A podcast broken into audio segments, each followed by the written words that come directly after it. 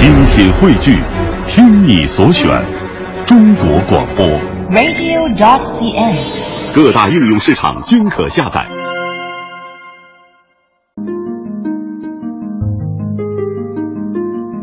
北京时间二十一点零七分，星期二的晚上，央广夜新闻，欢迎各位准时收听。各位好，我是王贤。今晚在直播间，我们的两位观察员是洪林和赵九霄，两位好。呃，各位听众，大家好，我是洪林。大家好，我是赵九霄。今天啊，二十一点呢，我们先做夜新闻的一个开场啊，来用一个小时说这样一个话题，关于文物回家。当然，说到这个话题，大家首先会想到最近讨论比较多的这个肉身坐佛，目前还在海外啊，能不能回家？现在呢，追讨程序已经启动了。不过，我们今天要发起这样一个讨论，会邀请到在海外文物追索领域摸索努力的这样一些人，说到那些年他们追过的文物。一面呢，我们也想到肉身坐佛到底能不能追回来，这是我们关关注的。当然，这背后我们更关心更多海外文物的命运会怎么样。不过，既然从肉身做佛说起，我们还是从这儿开始说哈。不久之前呢，匈牙利博物馆展出了一尊千年佛像，这个佛像内藏有一名高僧的遗骸。佛像展品呢，目前是归一名荷兰收藏家所有。但是在这之前呢，福建三明市大田县吴山乡杨春村的村民却发现这件展品和他们村子里二十年前失窃的宋代张公六泉祖师肉身宝像极为相似。由此，关于肉身佛像的归属问题开始广受关注。相信这段时间大家关于这方面的信息了解了不少啊。在今天我们开启这方面话题讨论的开头呢，我们先来跟大家一起回顾梳理一下这样一件事情。看到匈牙利博物馆提供的千年佛像的信息时，福建三明阳春村村民林永团怀疑这尊佛像就是村里二十年前丢失的那座。我一看到对，这就都是我们的祖师嘛，因为之前经常接触，然后我家就在普教堂旁边，就经常去那边上上香啊，好像是蹲了快二十年，终于重现了。疑惑在杨春村村民中蔓延，一些村民开始搜集图片、文字等相关证据。甚至有村民来到匈牙利的博物馆，近距离地观察了这尊展出的佛像。随后，福建省文物局发布消息称，经初步确认，这座肉身坐佛应该是福建省大田县吴山乡阳春村1995年被盗的张公祖师像。福建省文物鉴定中心主任王永平：周谱上有记载的张公祖师是在宋代时作画，是在普照坛。这个就是跟匈牙利展出这尊佛像坐垫上的本坛普照以及六泉张公祖师，这个是相对应的。第二方面就是这尊佛像背面有一些墨书，那这些墨书上面其中有一个叫林家藩，这人我们在周谱上也有查到。大田当地公安机关也开始重新调查二十年前发生的佛像失窃案件。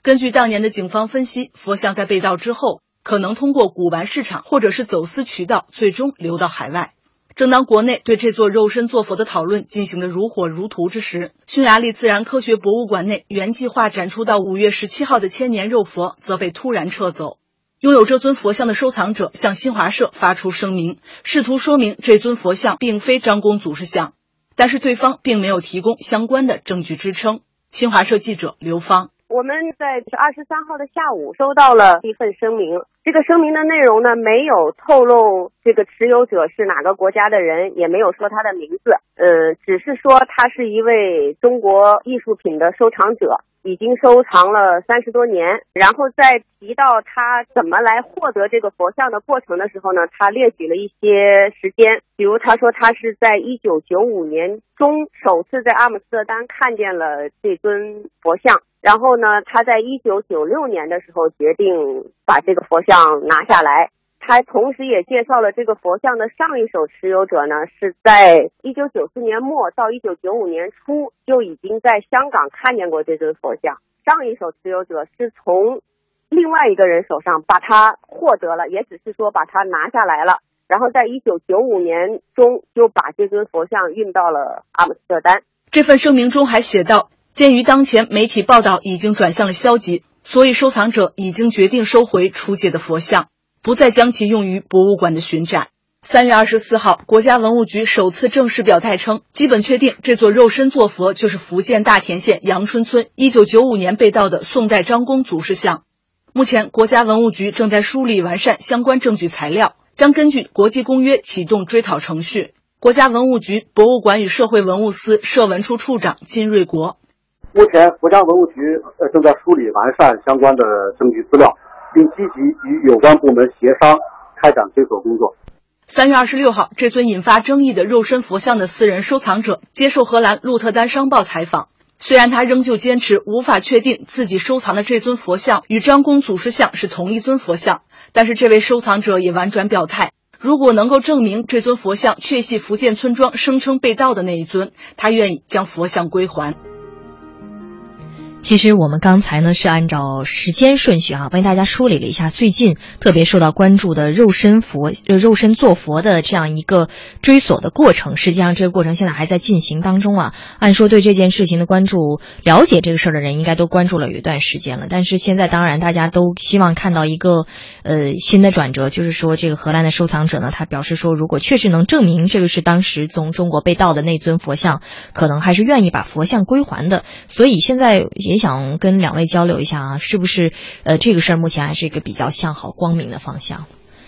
聚焦老师觉得？呃，其实说到这个事儿，我们会想到，我我其实立刻想到那著名的咱们老说那六个字啊，就是做任何事情，我们得首先叫有理，嗯，接下来呢要有据。接再接下来叫有节啊，嗯。啊，其实有理这个事儿不用我们多说啊啊，通过这个福建这个村民们啊，通过这个新媒体，通过互联网上的一些照片啊，也通过当地华人的一些提供的一些比对证据呢，能够初步的确认。那接下来实际上在有据这个环节呢，现在实际上是卡在这儿。啊，因为这些证据呢，实际上都是从通过这个互联网上的一些照片获得的，不够足以证明司法上的一些证据。所以你看，这个收藏家，荷兰收藏家虽然从这个情感和道义上啊，他觉得如果真的是可你们可以拿出过硬的司法证据的话，我愿意归还。但是问题在于啊，接下来呢就是呃，中国的警方与荷兰警方如何在采取到可大家双方两个国家都能够信任的一些证据，这块实际上是一个节点。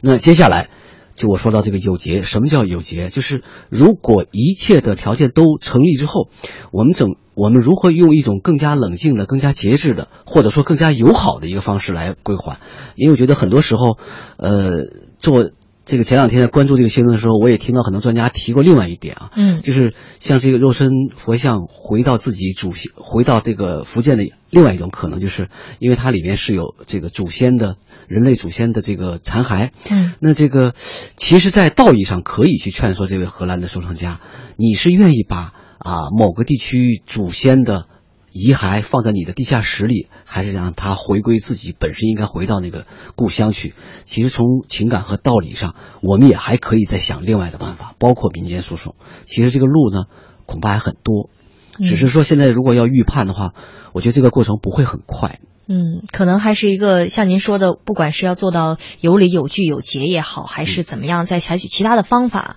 可能还是有这样一个过程啊。洪亮老师觉得呢？您乐观吗？目前这个事呃，我是只能说谨慎乐观，因为这个事情啊，只要涉及到文物追索的过程中，都是非常艰难的事情。嗯，即便你有一百个道理，但是毕竟它是一个跨国的一个事情，对，而且对方呢。呃，获得这个文物的过程中呢，你也不能说他没有一点合理的依据，嗯，对吧？毕竟是正常的这样的一个交易，因此这里面呢，你需要，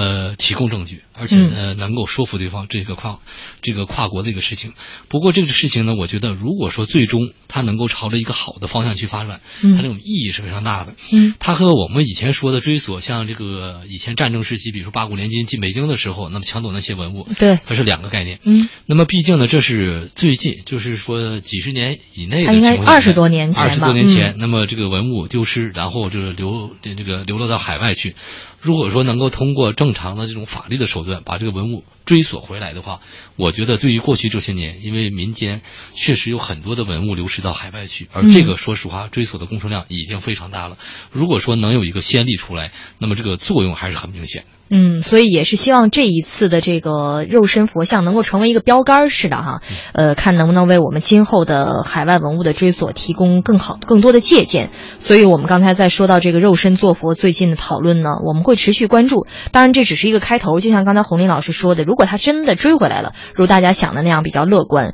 我们恐怕可以以它作为一个标杆，今后呢，在更多的文物追索上提供这样的一些程序上的借鉴。但是呢，我们得说说这些年啊，实际上近些年大家都曾经操心惦记过不少的海外文物了，是不是都有类似的命运，或者说都有一个看似可能光明的未来呢？呃，按照有关方面的统计呢，我们也没有去核实这个数字啊，但是很多家媒体都用到这个数字，大家也许也看过，说我们国家啊有超过一千万件文物流失海外。这当中当然有好消息，比如说二零一零年的时候，我们在央广夜新闻也曾经跟大家呃交流过这个话题。当时呢是流失美国六年之久的珍贵文物——唐贞顺皇后武惠妃的晋陵被盗石椁，由公安机关正式移交给了陕西历史博物馆。那是中国第一件通过法律途径追索回国的国家一级文物。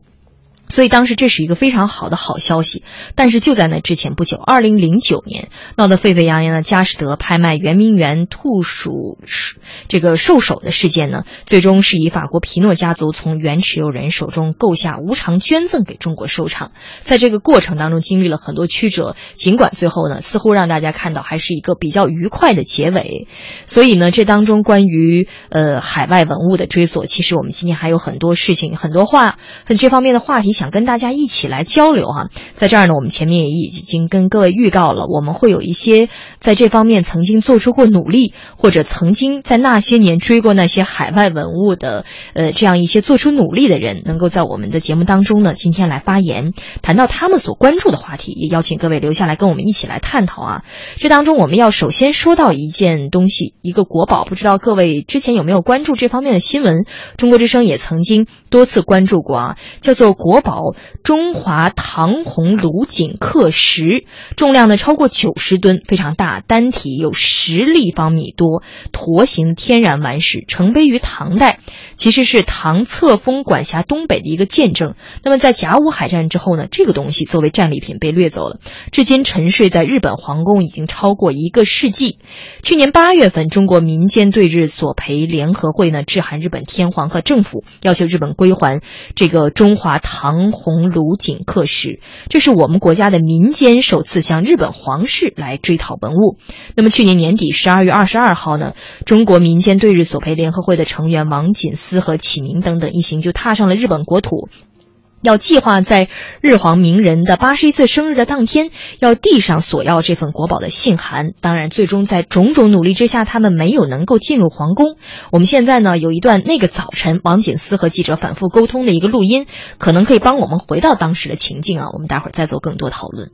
我们本想坐地铁去皇宫，但是在地铁还是遭到日本大批警察阻拦。现在我们正在坐这个出租车去皇宫。警察本来出示了警察证，叫这个司机不带我们去，但是呢，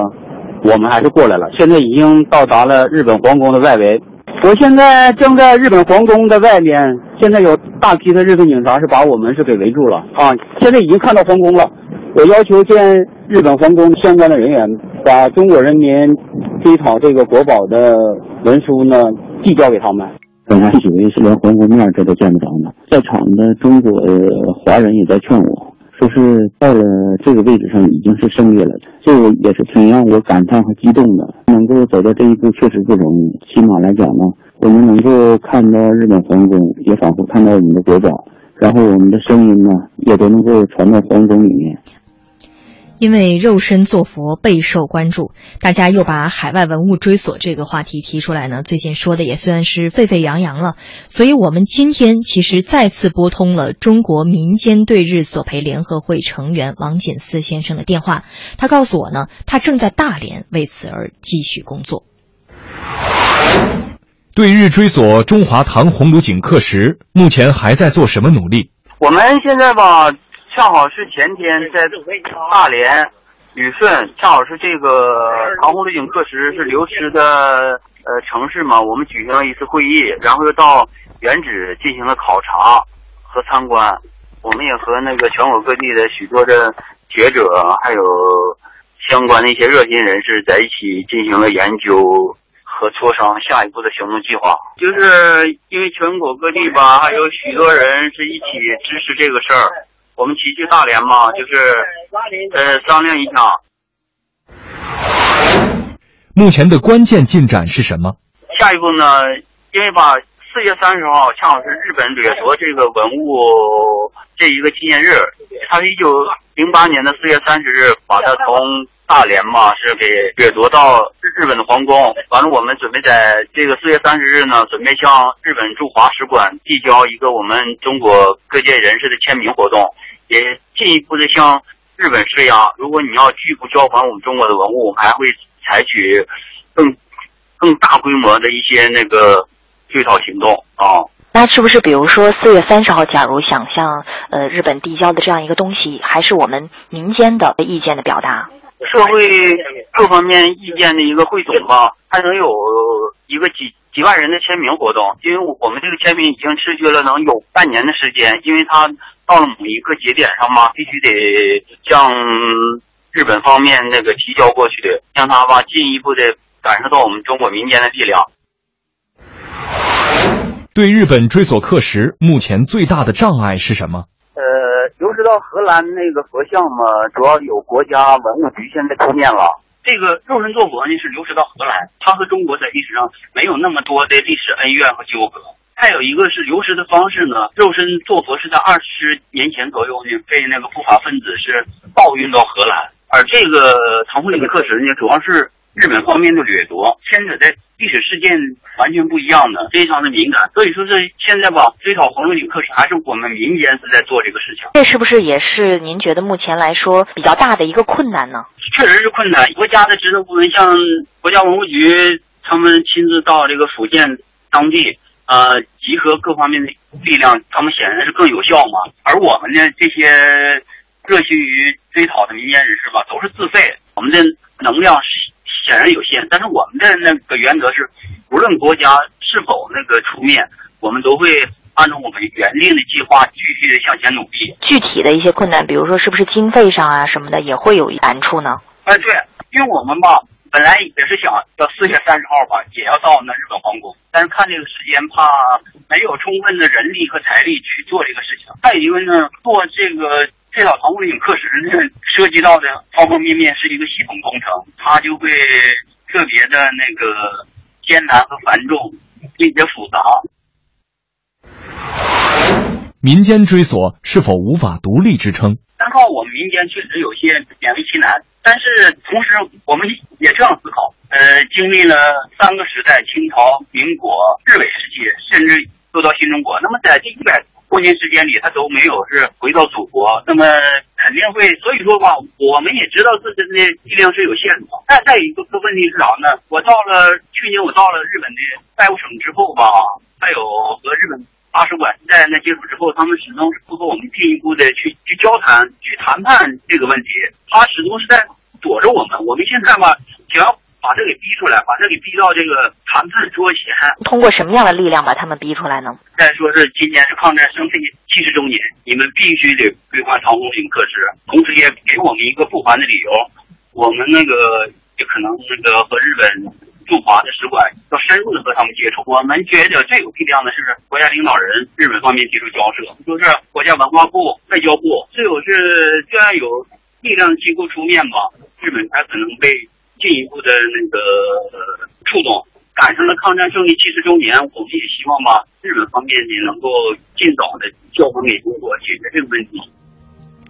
刚才呢，我们听到的这个案例是对日追索中华唐红卢锦刻石，这是一个正在进行当中的案例啊，其实很近，能听到他们作为民间力量的一些努力，包括刚才这位王锦思先生所说到的，他们的一个诉求呢，就是说希望政府部门可以出面来，但是又考虑到会不会有中日关系的这个复杂性在其中，他们也讲到了这种尴尬，就是这种民间组织心有余而力不足的这种尴尬。两位怎么看这当中他们提到这种尴尬，是不是现实当中好？解决呢？洪林老师，您觉得？呃，这个现实中啊，肯定还是很难解决的，因为就像我们说的，这个很多年前的这个事情，而且呢，日本现在这样的一个态度，它本身对历史就没有一个明确的一个认知，包括对战争的反思等等。大家想一想，今年已经是二战结束七十周年，那么整个今年国际社会一个大的主题就是反思战争，嗯，珍视和平。但是在这一点上来讲，如果说日本方面不配合，他们有一个好态度的时候，恐怕很多事情你。做起来都很难，尤其是这个民间。嗯大家想一想，这个官方的这种沟通都如此艰难，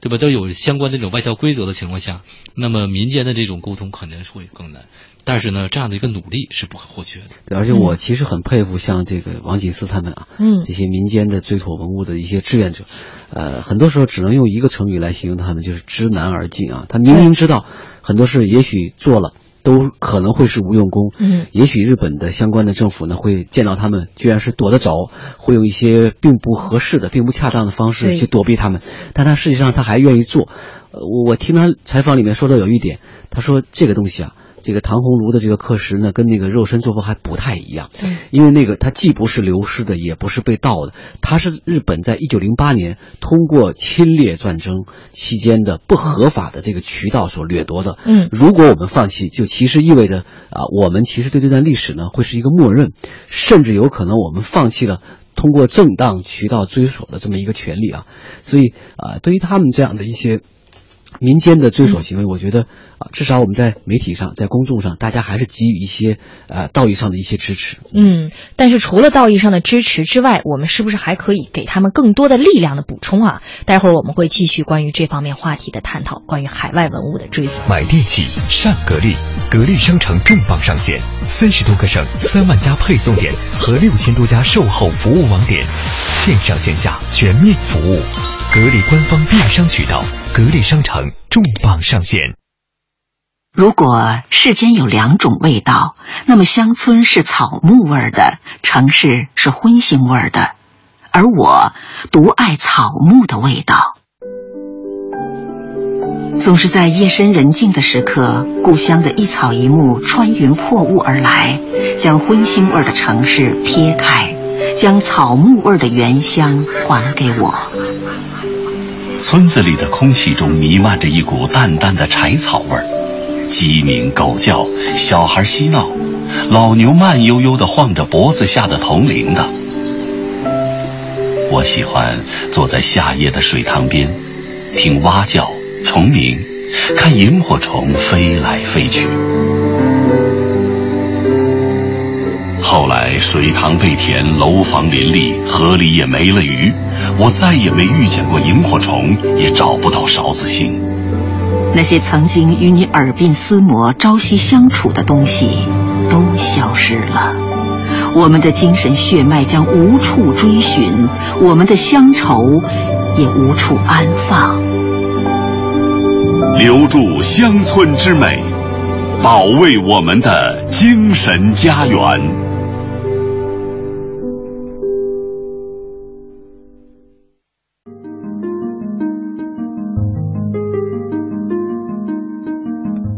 央广夜新闻，北京时间的二十一点三十二分，在这里和各位问好。我们要继续关于刚才正在说到的海外文物如何追索回家的这样一个话题。我是王贤，在直播间一起讨论的是我们的两位观察员赵九霄和洪林。其实前面呢，我们也已经从最近这尊在欧洲巡展的肉身坐佛，呃，国家文物局对它启动追讨程序开始说到今天这个话题。那么公开数据显示呢，鸦片战争以来，超过一千万件中国文物流失海外，但是成功追回者其实寥寥无几。流失海外的文物如何去追讨？他们又会经历一些什么样的波折？我们前面已经说到啊，我们今天最重要的呢，呃，一方面是我们直播间会有一些讨论，当然呢，也会有曾经参与过这些海外文物追索的，甚至现在还在为之努力的一些人，能够给我们讲到他们努力的过程是怎么样的，这其中发生了什么样的故事，他们又有什么样的艰辛，此时此刻有哪哪些期待和思考，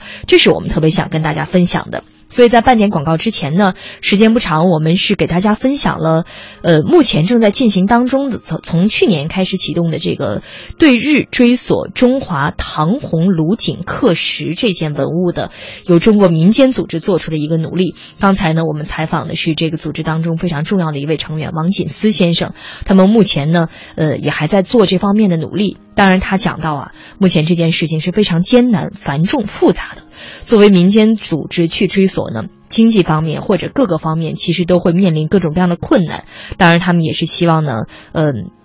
可以由政府部门出面来做出更多的推动。其实除了刚才说到的这件事情，跟这件事情比起来呢，二零零九年圆明园的兽首当然是备受舆论关注的另外一场海外追索，而且到今天隔的时间也会更久一些。当时很多人也关注到了这件事情哈。当时呢是二零零九年二月，佳士得拍卖行在法国巴黎拍卖圆明园十二生肖铜兽首当中的兔首和鼠首。当年不少律师主张以关于被盗或非法出口文物的公约当当中，被盗文物持有者应当归还被盗物的原则为依据，要求同受受的持有者返回两件文物。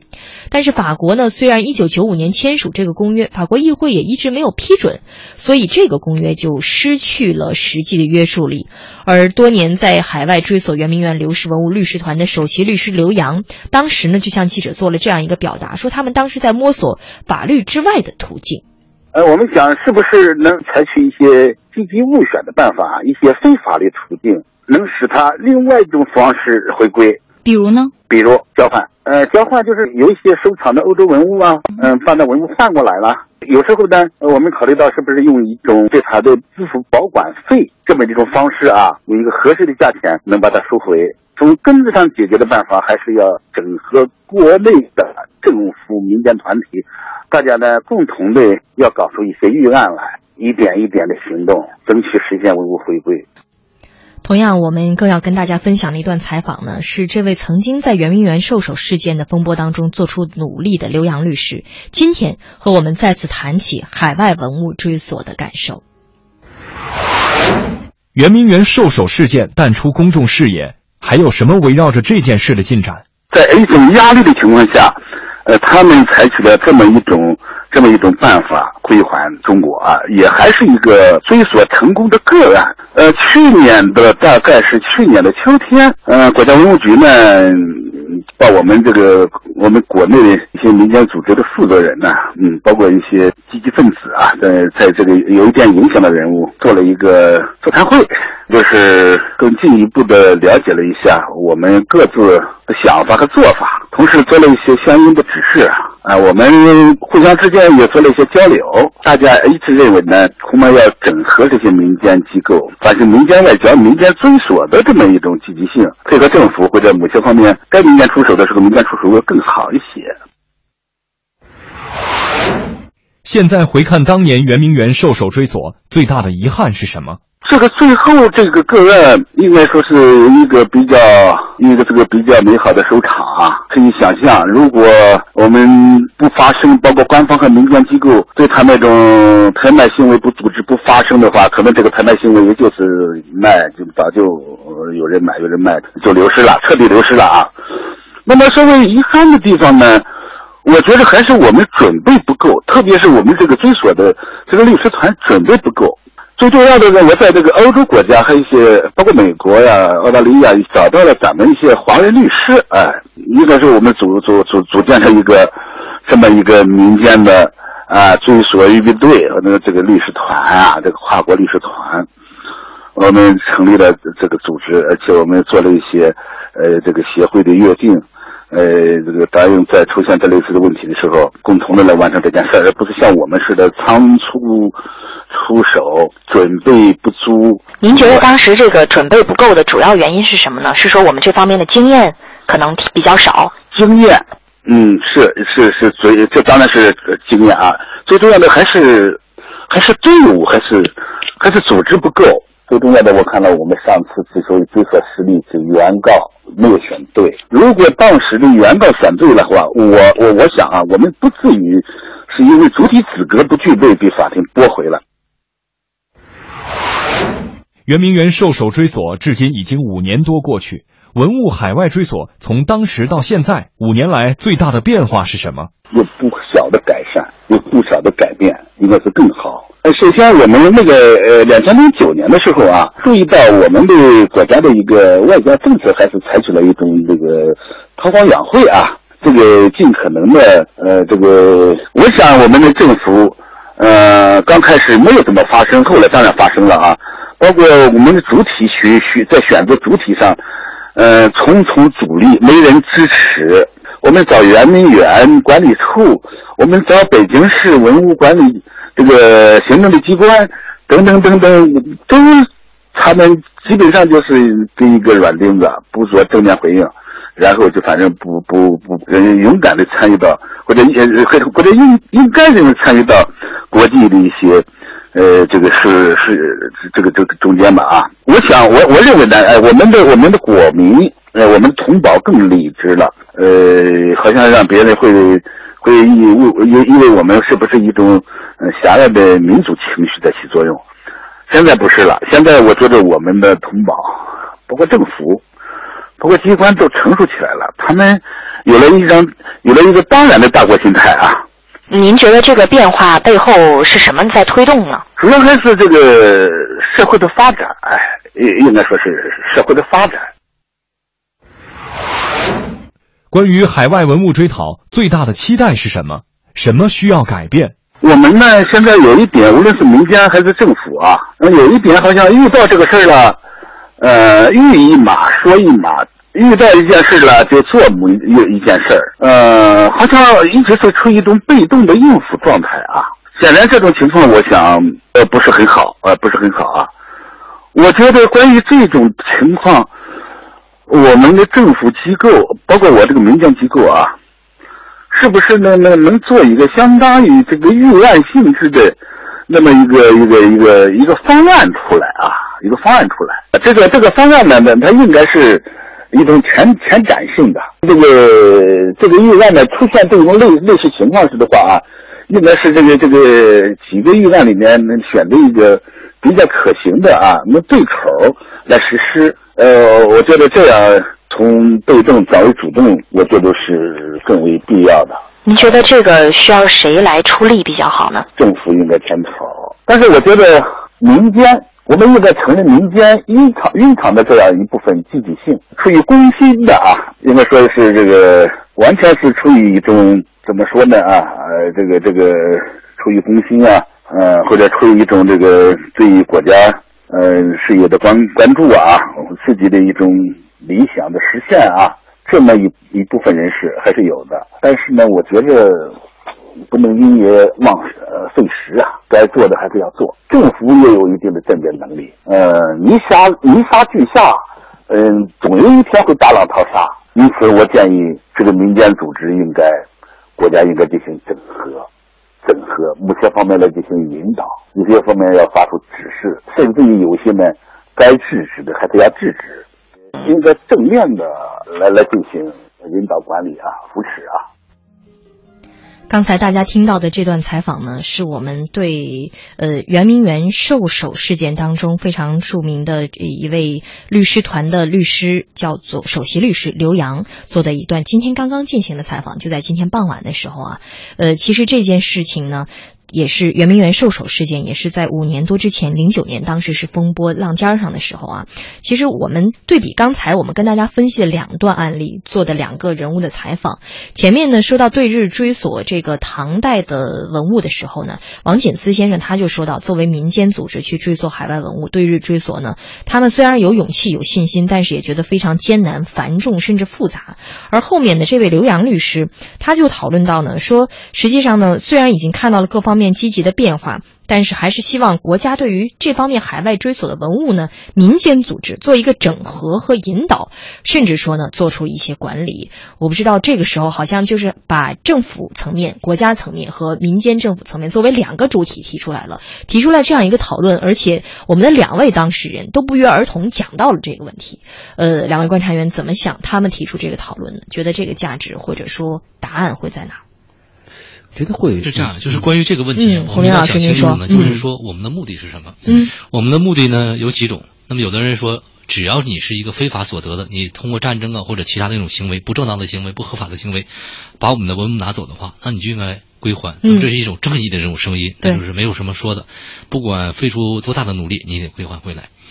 那么这就是属于一个要这个回来，而且还要出一口气。但是另外的一种就是说，想让文物回国。嗯。但是呢，如果说通过这种法律的手段达不到的话，那么就得想办法综合的这种手段。嗯，因为现在看呢就是说这些文物要想真的通过法律的手段把它拿回来太难了，因为本身现在的这种法律来讲呢，本身对于这一类的，包括很早的这个流失到国外的这些文物来讲，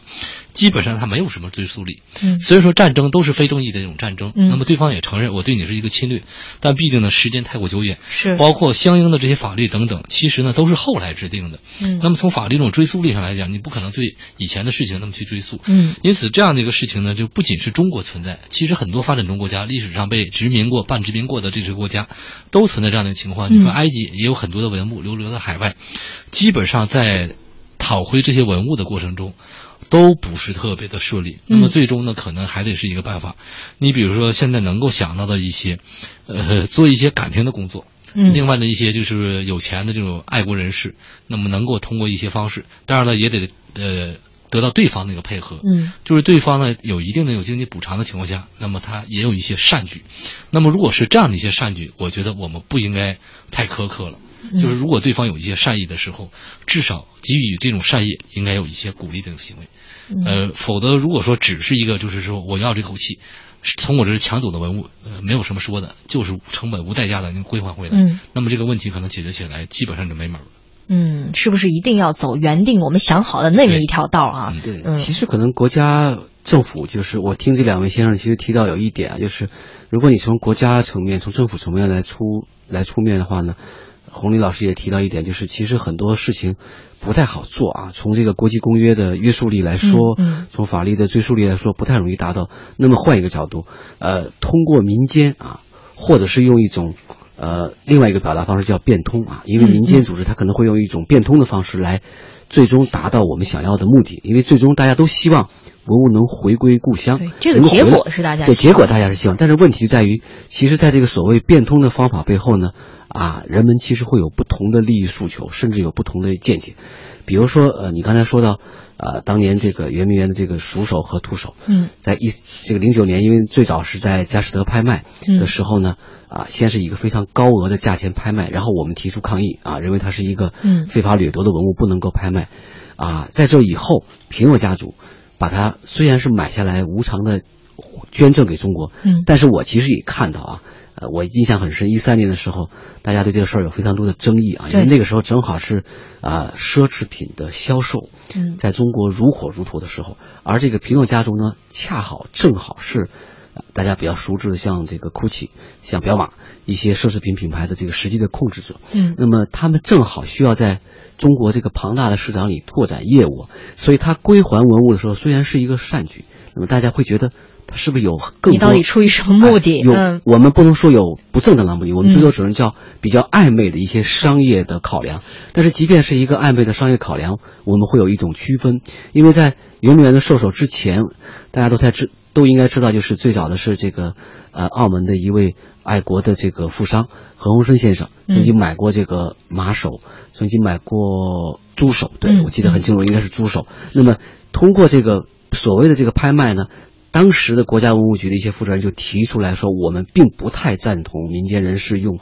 高额回购的方法把它再捐献给祖国，因为事实上问题在于，你这样的话就帮助那些一开始用非法途径，特别是在这个拍卖行上进行拍卖的那些非法组织，帮他去洗钱，甚至去帮他去这个变现了一些嗯掠夺的一些成本，这是一个道义上的考量。但是抛开这些所有的争议，如果我们的目标指向非常清晰的话，我们希望这些文物回过回来的话，我倒觉得啊，这个变通未必不是一条能够切实可行的途径。嗯，所以两位其实都说到了，在这个文物海外文物追索的过程当中，我们是不是可以变通哈、在这儿呢，我们也帮大家梳理了这个海外文物追索的多种方式。这里面呢，既有刚才我们的两位观察员都已经提到的，呃，从国家的政府层面出发的，比如说签订双边的协议。这里面我们会知道，我们国家已经跟很多个国家签订过这种文物返还的双边协定，比如说中美是二零零九年一月。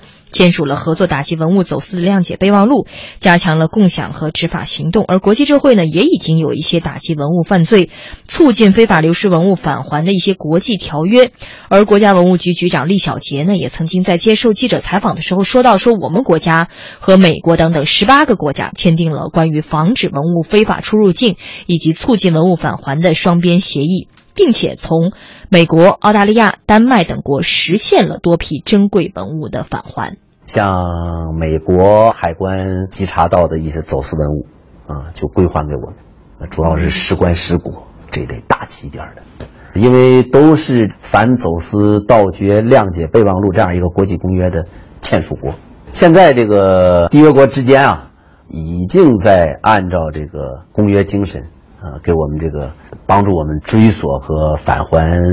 呃流失文物啊，比如说，呃，瑞典嘛，就给我们返还了汉代的陶马。啊，日本呢给我们返还了北朝的造像，还有丹麦啊返还了一部分陶瓷文物。那么刚才说到的是签订这样的一个通过国家层面的双边协议，另外还有一个手段就是跨国诉讼。协议不成的时候要诉诸法律，但是呢，因为诉诸法律呢，在绝大部分国家都需要经过一审、二审、三审，又要受制于当地的民法善意取得和取得时效的限制，所以其实说起来也是一个耗时耗力的过程。但是呢，一旦打起了民事诉讼，可能也会对机构或者说文物商形成很大的压力。通过法律途径呢。其实我们在这方面也采访了一些专业人士，他们讲到这里面有一个关键啊，是追索的主体问题。我们来听听中国政法大学国际法学院副院长霍正新的一段建议。我们国家的文物法规定，文物属于国家所有，所以呢，从法律上讲，只有国家或者说只有政府才是提起文物追索的适格主体。民间追索呢，应该说只能起到舆论和道义的支持作用，体现中国民众的诉求。政府和民间形成一个良性的互动的关系，所以民间给我们政府提供一决策的一个基础，那是最好的。今后要真正推动呃文物的成功追索，还需要中国政府出面，在中国、日本两国之间通过谈判来解决问题。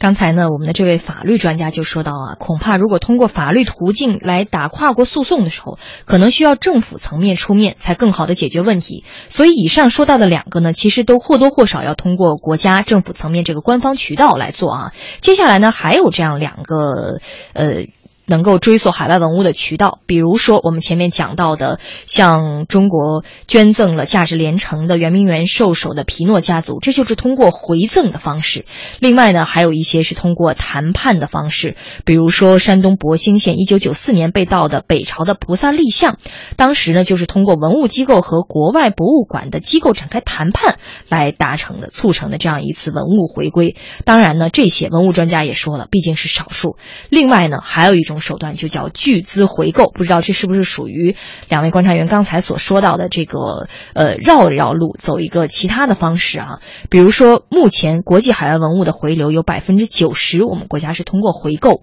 个人或者机构参与国际商业市场上的拍卖，把文物买回来。我们国家甚至成立过流失文物的回购基金，我们买过著名画家韩黄的《五牛图》，宋代米芾的《岩山明手卷》等等等等，我们在这儿就不列举。举了哈，但这种方式呢也发生了争议，并且提高了这个回购的价格。比如说青铜兽首，上世纪八十年代呢最高成交价一只是二十五万美元，但是保利集团两千年回购的牛首和猴首花掉了一千五百九十三万港元，而青铜马首的价格是六千九百一十万港元。可见，的确回购的价格也提升了。而实际上呢，有很多业内人士是反感这样的方式。这其中就比如有国家。文物局的原局长、故宫博物院的院长单霁翔先生，他所说到的一段表达：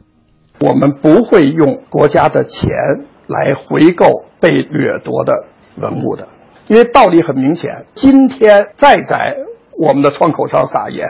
再叫我们用钱来给他买回来，无疑是第二次的掠夺。我们不赞成国内的企业或个人去购买被掠夺的文物。应该通过法律追索实现的文物，不应该帮助掠夺者来销赃。我们简单在这儿帮大家总结了，其实是四种海外文物回家的方式啊。每种方式都有他们的难处，有他们的优点，也有缺点。但是这当中呢，也有他们的争议。这其实呢，关于海外文物的追索是一个世界性的难题。刚才洪林老师前面也说了，很多国家都面临这样的问题。那么，关于追讨海外中国文物的话题受到关注的时候呢，我们也想知道其他国家在这方面会有什么样的努力和办法。我们也听听他们的办法，待会儿一起把这些办法都拿出来。大家凑一凑来聊一聊，文物的流失只在一时之间，但文物的追回却是步履维艰。埃及政府曾经为了追讨文物和巴黎卢浮宫断交，秘鲁政府致函美国总统奥巴马，终于从耶鲁大学要回了四万多件珍贵的古文物。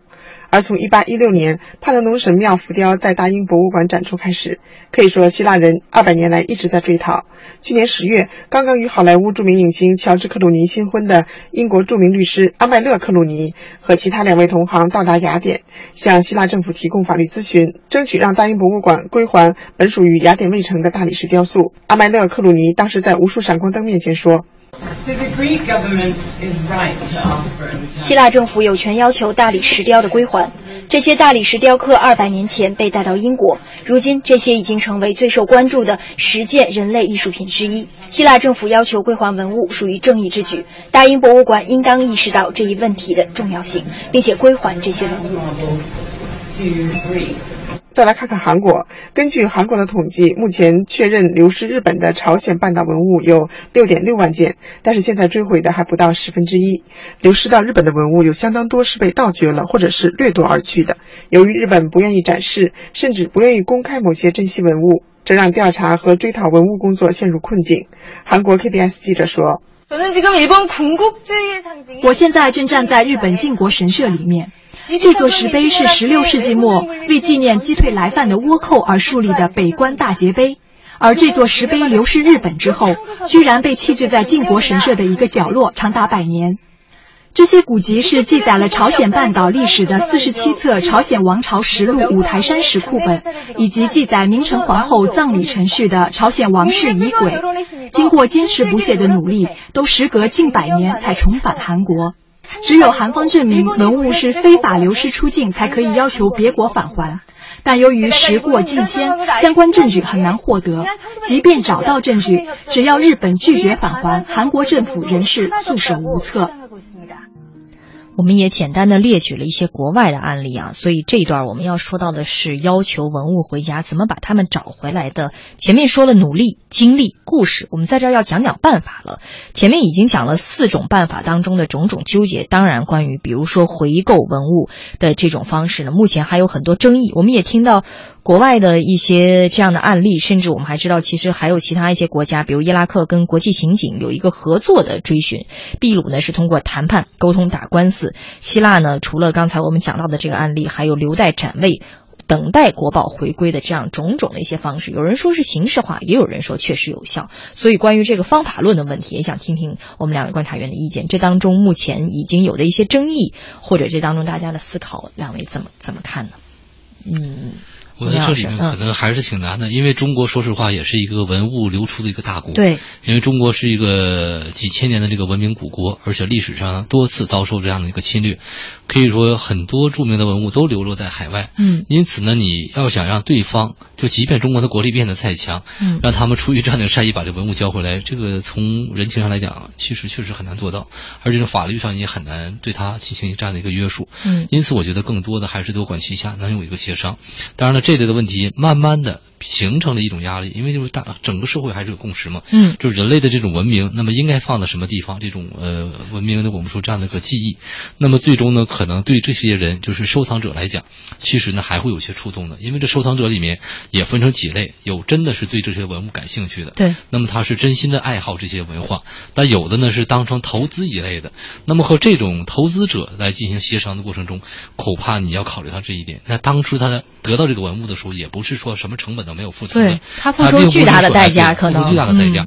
所以这里面来讲，我觉得可能，呃，某些办法真的没有办法，就是统一划一的制定一个规则。然后呢，民间如果说通过购买的方式去购买，我们只能说，呃，提出什么的建议，或者说像一些专家学者说的，呃，不希望这样的东西，不鼓励这样，那么免得造成了一个好像哄抬文物价格一样，最终呢使索回的这个成本变得越来越高。那么只能是各方协商的一个结果。嗯。多管齐下哈。对我其实想到一句话，我觉得有的时候，呃，文明可能是无国界的啊，但是文物一定是有故乡的。